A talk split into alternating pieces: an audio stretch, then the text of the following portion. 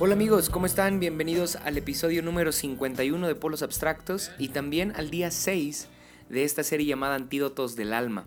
Hoy vamos a hablar de la humildad y va a ser un episodio muy interesante porque el salmo en el cual vamos a meditar hoy está escrito en un contexto muy chusco, ¿sí? El salmo es, ya está lleno de alegría y de gozo y también lleno de enseñanza, pero en realidad lo que está sucediendo detrás de este salmo es una historia muy graciosa.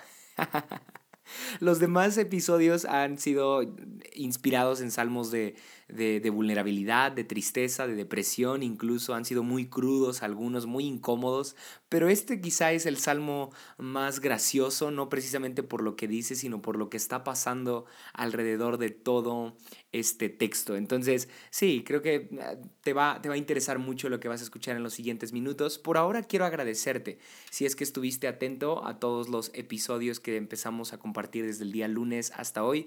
Muchas gracias. Si es que tomaste nota y te prestaste incluso a, a las recomendaciones o a los consejos que compartimos por medio de los salmos, que genial porque creo que te va a servir muchísimo o te sirvió mucho esta serie. Y si es que apenas te estás integrando, no te preocupes, puedes escuchar en el orden que tú quieras. No es como tal ah, secuencial esta serie, sino que más bien es un salmo diferente que no, no tiene hilaridad el uno con el otro. Uh, pero sí, aprendimos mucho de los salmos y al menos a mí me gustó bastante meditar en cada uno de ellos. Espero que te haya pasado lo mismo a ti. Te decía en el, en el episodio anterior que me voy a tomar un descanso por un tiempo. Creo que todavía la siguiente semana subiré un último episodio de esta temporada, ya que sí, se viene un tiempo un poco extraño para mí. Bueno, no extraño, sino como, ah, bien, vienen varios retos y desafíos. Entonces quiero descansar un poco de polos abstractos, que sí me exige mucho, ya que ya llevo más de dos años, creo, sí, dos años y unos cuantos meses uh, subiendo episodios y creo que ya subí buen contenido suficiente para que puedas escucharlo quizá de repente uh, o darle dos o tres escuchadas si es que ya uh, dos o tres plays, ¿no? Dije escuchadas.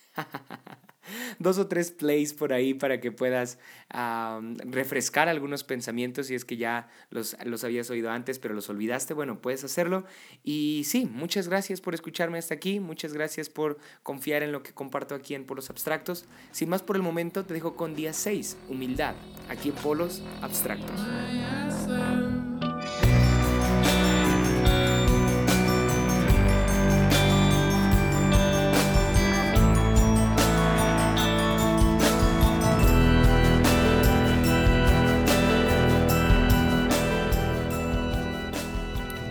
Casi siempre cuando se trata de analizar nuestro interior, de echarle un vistazo a cómo se encuentra nuestra alma, pocos de nosotros sabemos reconocernos como personas orgullosas. De hecho, la mayoría de nosotros nos consideramos más personas humildes que personas orgullosas. Tal vez si es que reconocemos que somos orgullosos, bueno, uh, diremos solamente que un poquito, ¿no? O, o no lo suficiente como para irnos al infierno. Porque sí, es muy difícil uh, saber y reconocernos como personas orgullosas, es incómodo aceptarlo. Pero si recuerdas, todo empezó con un corazón orgulloso. Cuando Lucifer quiso ser como Dios, fue arrojado del cielo. Cuando Adán y Eva quisieron ser como Dios, también fueron arrojados del jardín del Edén. Así que desde el inicio de los tiempos, el ser humano ha batallado con el orgullo. No es un problema de este tiempo. Así que uh, tengo que generalizar porque creo que así es. Todos en algún momento de nuestra vida hemos batallado con el orgullo. De hecho, desearía que estés batallando con él justo ahora para que este episodio pueda quedarte más como anillo al dedo. y si no, bueno, tómate un tiempo. Si quieres ponerle pausa en este momento, hazlo y analiza cómo está tu corazón respecto al orgullo en qué áreas quieres ser como Dios. Y tal vez no, no como Dios me refiero a conscientemente, sino que tal vez quieres tener el control, ¿no? Quieres tener el control de tu dolor, quieres tener el control de tu imagen, quieres tener el control de otras personas, tristemente, ¿no? Quieres tener el control del pasado o del futuro o del presente. Bueno, ese, ese deseo de tener el control te demuestra como una persona orgullosa. Medita en eso, piensa en qué áreas de tu vida estás comportándote como un orgulloso, como un necio, dice la Biblia muchas veces, ¿no? Bueno, recuerda que el alma también se compone por mente, voluntad y emociones y a veces para echarle un vistazo a cómo se encuentra mi alma tengo que analizarlo desde esas tres ópticas cómo se encuentra mi mente, cómo se encuentran mis pensamientos, qué es lo que pienso normalmente durante el día. ¿Tengo pensamientos de alguien orgulloso? Bueno, eso podría darme un panorama de cómo se encuentra mi alma, ¿no? Después tendríamos que analizar cómo se encuentra mi voluntad, es decir, mis decisiones, que hacia dónde estoy llevando mi vida, cuáles son mis elecciones continuamente si, mi voluntad está basada en, el orgullo, si mis decisiones están basadas en cómo pienso yo que se tiene que hacer y nunca pido consejo y nunca pido ayuda, bueno, seguramente soy alguien orgulloso, ¿sí? Y por último, emociones. Normalmente alguien orgulloso ah, tiene emociones de víctima, sí, curiosamente, ¿no? Alguien que se autoconmisera mucho, que se victimiza bastante, es alguien orgulloso. Lo triste aquí es que aparenta humildad. ¿Por qué? Porque la puedes ofender fácilmente, ah, es alguien muy uh, hipersensible y bueno, cuando le dices algo, eh, esa persona siente que, que, que, la estás ofendiendo de más y al mismo tiempo eso revela este pensamiento de que tú no eres quien para ofenderla. Entonces eso es orgullo, ¿no? Eso es orgullo aparentado de humildad. Es triste encontrar algo así, pero piensa, ¿cómo reflejas tú tu orgullo por medio de tus emociones, por medio de tus sentimientos? Cómo te hace sentir cuando alguien habla mal de ti, cuando alguien te dice alguna corrección o alguien te hace saber que estás mal, cómo te sientes, cómo lo vives emocionalmente. Bueno, eso también nos puede servir para analizar cómo se encuentra nuestra alma respecto al orgullo. Y un mejor filtro que encontramos para saber qué tan orgullosos o qué tan humildes somos se encuentra en el Salmo 34. ¿Sí? Solamente quiero leer algunos versículos de este salmo. Antes tengo que aclararte que este salmo es muy interesante porque es un poema acróstico. Acróstico quiere decir que está perfectamente escrito, basado en una serie de letras que van consecutivas, es decir, una va detrás de la otra. Y estas letras son el alfabeto hebreo. Por eso al lado de cada versículo está una palabra. Por ejemplo, en el versículo 1 está la palabra Aleph, que es la primera letra del alfabeto hebreo. En el versículo 2 está la letra Bet, que es la segunda letra del alfabeto hebreo, y así sucesivamente. Quiere decir que entonces, para que podamos comprender este salmo, habrá que leerlo ah, en forma de serie. Eh, ah, quiere decir que el, segundo versículo tiene sentido si has entendido el primero, ¿no? Entonces, ah, para poder entender todo este salmo, habrá que tomar en cuenta lo primero que menciona, es decir, todo lo que dice después del versículo 1 y del versículo 2 y así sucesivamente eh, va, va hilado, ¿no? Así que vamos a leerlo. ¿sí? ¿Estás listo? Salmo 34, versículo 1 dice así, bendeciré al Señor en todo tiempo, mis labios siempre lo alabarán. Mm. El 2 me encanta, dice esto, mi alma se gloría en el Señor. En, en, otras palabras, mi alma está plena, ¿no? Mi alma está satisfecha, mi alma está completa. Así que aquí David empieza a hablar del alma. ¿Cómo, ¿Cómo puede mi alma encontrar satisfacción? ¿Cómo puede mi alma encontrar plenitud si es que tu alma no, está, no, no, se siente plena en este momento, no se siente satisfecha, si es que estás angustiado o con temor o estás cargando con culpa o con vergüenza? Aquí te va el secreto. Dice esto, lo oirán los humildes y se alegrarán. Oh, David empieza a hablar de humildad. Te repito esto, esto es un poema acróstico, así que habrá que entender que todo lo que dice en las primeras ah, en los primeros versículos regula totalmente el sentido y el significado de los siguientes versículos. Así que en pocas palabras, estas primeras, estos primeros comentarios del Salmo 34 se reducen a esto. El alma se encuentra satisfecha cuando eres humilde. ¿sí? Mi alma se gloría en el Señor, lo oirán los humildes y se alegrarán. Lo contrario de esta parte sería que los orgullosos no pueden escuchar al Señor y por ende tampoco se pueden alegrar, sino que van a vivir cansados, aburridos, ah, tristes, angustiados, pero los humildes pueden escuchar la voz del Señor y también su alma va a encontrar plenitud, va a encontrar descanso en él, ¿sí? Así que sí, David empieza a hablar de humildad. Quiero darte el, el, plus de este episodio. Me encanta bastante la historia que está sucediendo alrededor de este salmo, porque lo que dice el salmo, bueno, es interesante y es lindo, pero lo, lo más ah, interesante acá es lo que está sucediendo. La mayoría de los salmos hay que ponerle atención más a lo que está sucediendo que a lo que está diciendo el salmo en sí mismo. En este caso, en el Salmo 34, la Biblia dice que fue escrito cuando David fingió estar demente ante Abimelech, por lo cual éste lo arrojó de su presencia. Interesante, ¿no? Ah, vamos a leer la historia. Está en el capítulo 21 de 1 de Samuel, versículo 10. Dice así, ese mismo día, David, todavía huyendo de Saúl, se dirigió a Aquís, rey de Gat, los oficiales le dijeron a Aquís, ¿no es este David el rey del país? Era un rey, ¿sí? No era cualquier persona. David en este punto ya era un rey. ¿No es él por quien danzaban y en los cantos decían, Saúl destruyó un ejército, pero David aniquiló a diez? Al oír esto, David se preocupó y tuvo mucho miedo de Aquís, rey de Gad. Escucha la historia. David era un rey, era un personaje importante, y no solo eso, sino que su fama era muy grande. Tanto que había personas que, que, cantaban, David ha matado a más personas que otros reyes, ¿sí? David, David tiene el respaldo de Dios.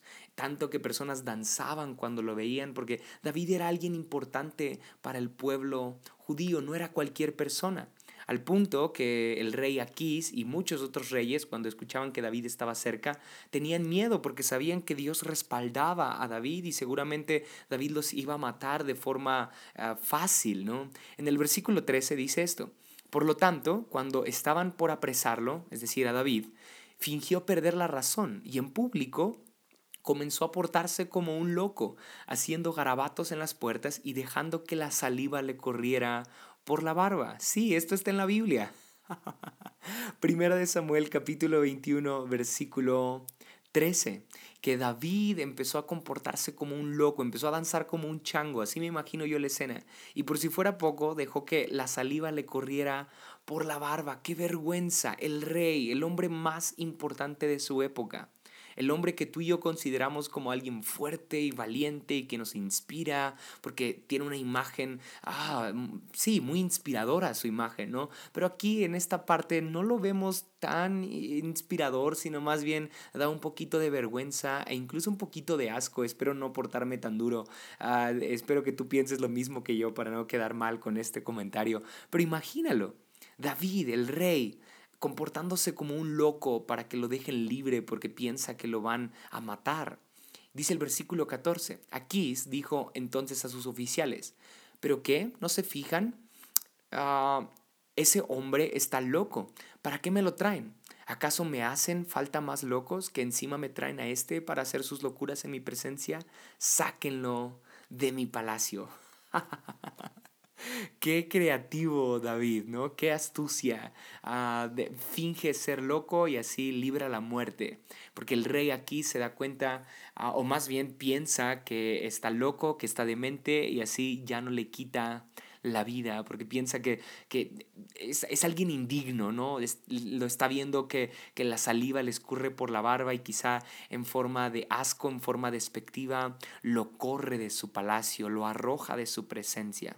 ¿Sí? Y cuando David cruza la puerta del palacio, ve al pueblo, así es como yo imagino la escena, y empieza a recitar el Salmo 34. ¡Ah, qué linda escena, ¿no? Y empieza diciendo, Bendeciré al Señor en todo tiempo, mis labios siempre lo alabarán. Acaba de librar la muerte de una forma muy extraña y muy chusca, ¿estás de acuerdo? Dice el versículo 2, mi alma se gloría en el Señor, lo oirán los humildes y se alegrarán. David dice que lo que acaba de vivir es ah, como su alma encontró plenitud por medio de la humildad.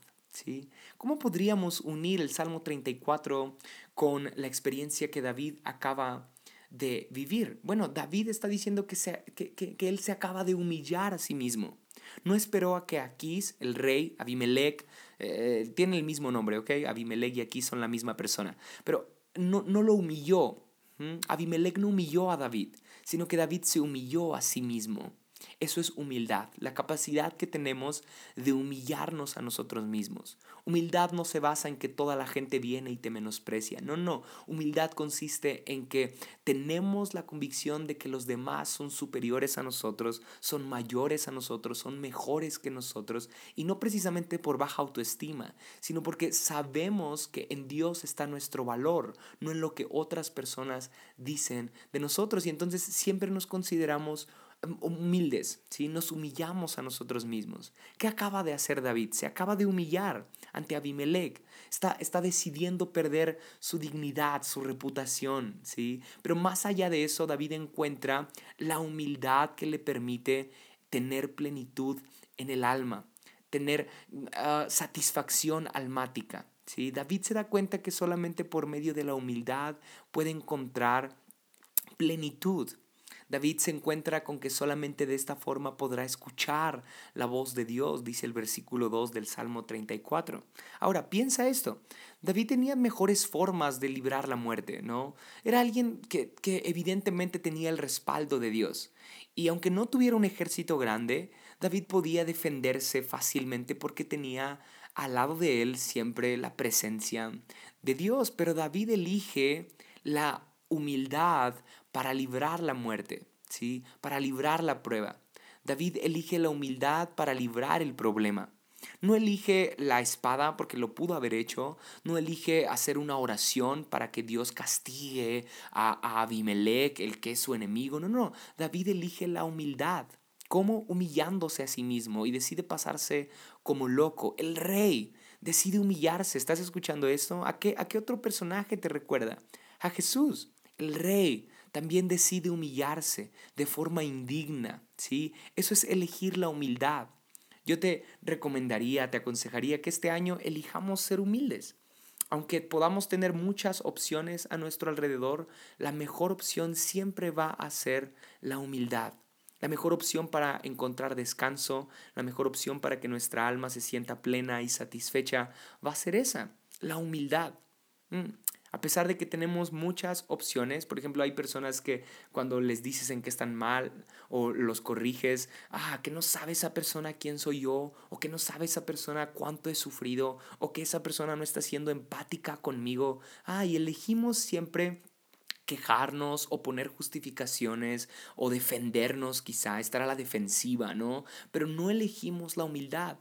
La humildad es siempre nuestra última opción, pero para David vemos que no. Para David vemos que la, la humildad es su primera opción. Bien pudo haber ido con todo su ejército y decirles, vamos a matar a Abimelech. Y obviamente Abimelech sabía que David estaba respaldado por Dios, así que sí, David tenía mucha ventaja, pero no, no vemos a David elegir la espada, elegir la guerra, no, sino que más bien vemos a David elegir la humildad. Este año elige ser humilde, elige perder el control, elige perdonar, elige pedir perdón quizá, ¿no? Elige aceptar consejo, elige aceptar una corrección de personas que te quieren, elige ser humilde. Créeme, la humildad será la mejor y la única opción que la Biblia nos enseña. Ah, de hecho, dice el versículo 12 de este mismo salmo, el que quiera amar la vida y gozar de días felices, que refrene su lengua, es decir, que no esté a la defensiva, que no sea alguien orgulloso, que, refrene su lengua de hablar el mal y sus labios de proferir engaños. Dice el 14, que se aparte del mal y haga el bien, que busque la paz y la siga, ¿sí? Que busque la paz y la siga. Yo, yo, yo pondría una paráfrasis de estos, de estos versículos que acabamos de leer. Quien quiera amar la vida y gozar días felices, que se aparte del mal y procure la paz por medio de la humildad, ¿sí? Porque te repito, este es un poema acróstico y entonces lo primero que habla David es la humildad y, en base a, esa palabra se regula todo el salmo. Ah, entonces, sí, la humildad está implícita en estos versículos que acabamos de leer también. Quien quiera disfrutar de los días felices, quien quiera amar la vida, quien quiera tener un alma plena, bueno, busque la paz por medio de la humildad. Es lo que hace David. ¿Sí? Es justamente lo que él hizo, buscó la paz. Bien podía pelear contra Abimelech, pero no eligió la paz por medio de la humildad, ¿sí? Qué, bien estaría el mundo, ¿no crees? Si todos eligiéramos ser humildes. La Biblia lo enseña también, que consideremos a los demás como superiores a nosotros, que no andemos por la vida creyéndonos autosuficientes, creyéndonos mejores, creyéndonos más sabios. Tenemos aún mucho más que aprender, tenemos aún mucho más que corregir en nuestra vida, así que medita en esto. ¿A quién tengo que perdonar para poder ah, poner en práctica la humildad? ¿A quién tengo que pedir perdón? A, qué persona tengo que pedirle consejo. O, de qué persona me he resistido tanto a aceptar un consejo, pero ha, sido más por mi orgullo que por él. ¿Sí? Piensa en eso, en qué áreas de tu vida te has comportado orgullosamente. Bueno, quiero ah, ir cerrando con el versículo 12. El que quiera amar la vida y gozar de días felices, ah, que refrene su lengua, que deje de andar a la defensiva, que deje de andar corrigiendo a otros, ¿sí? Y, que empiece a buscar la paz por medio de la humildad. ¿sí? Dice el versículo 15, los ojos del Señor están sobre los justos y sus oídos atentos a sus oraciones. Dice el versículo 17, los justos claman y el Señor los oye los libra de todas sus angustias. Por supuesto, aquí sigue hablando de humildad, porque no hay persona más humilde que el que reconoce que necesita de Dios. ¿sí? Pero el que quiere ser como Dios nunca va a reconocer que, que, necesita en verdad de, del Dios Todopoderoso, del Dios real, vamos a decirlo así, ¿no? nunca, va a nunca va a reconocer que tiene angustia, nunca va a reconocer que tiene temor, nunca va a reconocer que tiene miedo, nunca va a reconocer que necesita ayuda. Pero el versículo 17 dice esto, los justos claman, los justos piden ayuda. Nota esto, ahora a los humildes se les está llamando justos. Los justos claman y el Señor los oye y los libra de todas sus angustias. Y es que entonces tanto el orgulloso como el humilde tienen angustias. La diferencia es que el humilde lo reconoce y cuando lo reconoce entonces el Señor oye su temor, oye su necesidad. Recuerda que este salmo es escrito justamente cuando David acaba de hacerse pasar por loco. Ah, cuando recuerdas eso, este texto tiene otro sentido, porque David no está hablando solamente de algo que, que, no le ha tocado vivir, sino que él acaba de pedirle ayuda al Señor y el Señor yo creo que entonces le inspiró a portarse como loco, no fue él en sus emociones, no, no, no, el Señor le dijo, ah, haz esto, ¿no? Hazte pasar por loco, lo inspiró a que hiciera todas estas locuras. ¿Por qué? Porque Dios nos lleva a ti, a mí, a humillarnos a nosotros mismos antes de que Él nos humille a nosotros. Piénsalo. Piénsalo muy bien, porque es cuando tú y yo no nos humillamos a nosotros mismos, es entonces Dios el que nos humilla. Y créeme, eso es lo peor que nos puede pasar. ¿sí? Dice el versículo 5 ah, del Salmo 34, radiantes están los que a Él acuden, es decir, los que, los que reconocen que necesitan ayuda, ¿no? los humildes. Jamás su rostro se cubre de vergüenza. ¿Por qué David está hablando de vergüenza en este punto? Seguramente porque alguna persona le dijo, qué vergüenza la que acabas de hacer, ¿verdad? Qué vergüenza, acabas, eres el rey y acabas de, de, dejar caer saliva sobre tu barba. ¿No te da asco? ¿No te da pena? ¿No te da tristeza tu condición? Y David yo creo que responde de esta forma. Radiantes están los que a él acuden, los humildes. Jamás su rostro se cubre de vergüenza. Créeme, la humildad no es un motivo de vergüenza, la, la, humildad es un motivo de satisfacción, es un motivo de plenitud, es un motivo de alegría, de felicidad. Ah, te animo a eso, elige ser humilde este año. Elige la humildad, porque créeme que tu rostro va a estar radiante este año. No, no sé si a ti te ha pasado que personas te dicen como, ¿qué te pasó? ¿No? has estado enfermo y no hay nada peor que un comentario así, ¿verdad? Pero personas que somos, oh, me voy a incluir en ese grupo por fe, personas que somos humildes, ah, nuestro rostro está radiante. Siempre estamos atentos a las necesidades de otros, sabemos ser empáticos, no estamos egoístamente empeñados a que, lo, a que se atiendan nuestras necesidades, sino que somos serviciales, somos atentos, no nos andamos victimizando, sino que más bien procuramos que otras personas se sientan bien con nosotros. ¿Por qué? Porque nuestra presencia es radiante también, ¿sí? Somos humildes y entonces sabemos empatizar con otros, sabemos ayudar a otros, ¿sí? Ah, quiero cerrar con el versículo 8 porque es mi favorito de este salmo. Ah, dice esto, prueben y vean que el Señor es bueno. Mm, prueben y vean que el Señor es bueno. ¿De qué forma probó David al Señor? Haciéndose pasar por loco. Piénsalo. Justamente David está diciendo esto después de lo que acaba de hacer, después de la ridiculez que hizo. David dice, venga, ustedes también prueben al Señor. ¿Cómo? Con la humildad. La humildad pone a prueba al Señor. Mm. ¿Por qué? Porque Dios no, no deja nunca solo a alguien humilde, sino todo lo contrario. Dice la Biblia que Dios al orgulloso lo mira de lejos, pero con el humilde se mantiene cerca. Ah, Dios es fiel, Dios protege al humilde. Si no lo crees, pruébalo. si no lo crees es porque te has portado orgullosamente, ¿no? No, yo no creo que Dios me ayude en esto, ¿no? O quizá con otras personas, ah, ¿cómo esta persona me va a ayudar a mí? ¿Sí? Si yo tengo más experiencia. Bueno, prueba a Dios, prueba a Dios y sé humilde. Y el siguiente verbo es vean, vean que el Señor es bueno. Una persona humilde puede darse cuenta que el Señor es bueno, mientras que el orgulloso no puede darse cuenta de la bondad de Dios. Por eso Dios quiere que seamos más humildes, porque así podremos ver de cerca su bondad. Mm. Hay personas que aunque reconocen la bondad de Dios y quizá ah, cantan o, saben que, que, Dios es bueno, no tienen la conciencia quizá de que Dios es bueno, pero no están viendo la bondad de Dios cerca. Como David pudo ver la bondad de Dios? Bueno, cuando se humilló a sí mismo y así se dio cuenta que Dios era fiel, ¿no? Por eso en el versículo 1 dice, bendeciré al Señor en todo tiempo. David está contento, acaba de apreciar la bondad de Dios muy de cerca, como humillándose a sí mismo. Así que el, primer verbo en este versículo es prueben, mm, porque es una prueba la, humildad, ¿no?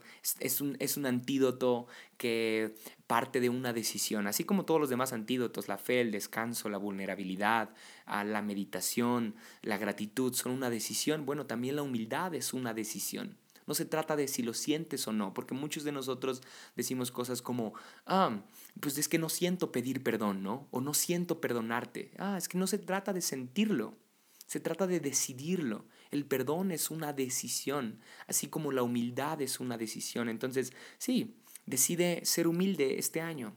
Pon en práctica la humildad. Piensa en qué áreas te ha faltado humildad y empieza a trabajar en ellas. Y cuando te esté faltando, regresa al Salmo 34 y Lee Primera de Samuel capítulo 21 versículo 10 y quizá nos haga falta ser como David. no sé con qué cosa tengas que pasar como loco y perder un poco tu dignidad y comportarte de esta forma. Tal vez no literalmente, pero sí sabes a lo que me refiero, humillarte, ¿no? Quizá eso hace falta para poder procurar la paz en el mundo, humillarnos más a nosotros mismos. Inténtalo. Intenta ser más humilde este año y créeme que tu vida va a cambiar, créeme que va a ser un antídoto para tu alma muy esencial, ¿sí? Espero que te haya gustado mucho este episodio, espero que pongas en práctica algo de lo que has escuchado en los episodios anteriores también, que te haya gustado mucho esta serie, que la puedas recomendar con otros, que puedas compartirlo en redes sociales, ¿por qué no? Y quizá hasta que podamos platicar incluso de lo que hemos, eh, hemos conversado aquí en Antídotos del alma. Muchas gracias, con esto me despido y nos veremos la próxima aquí en Polos Abstractos.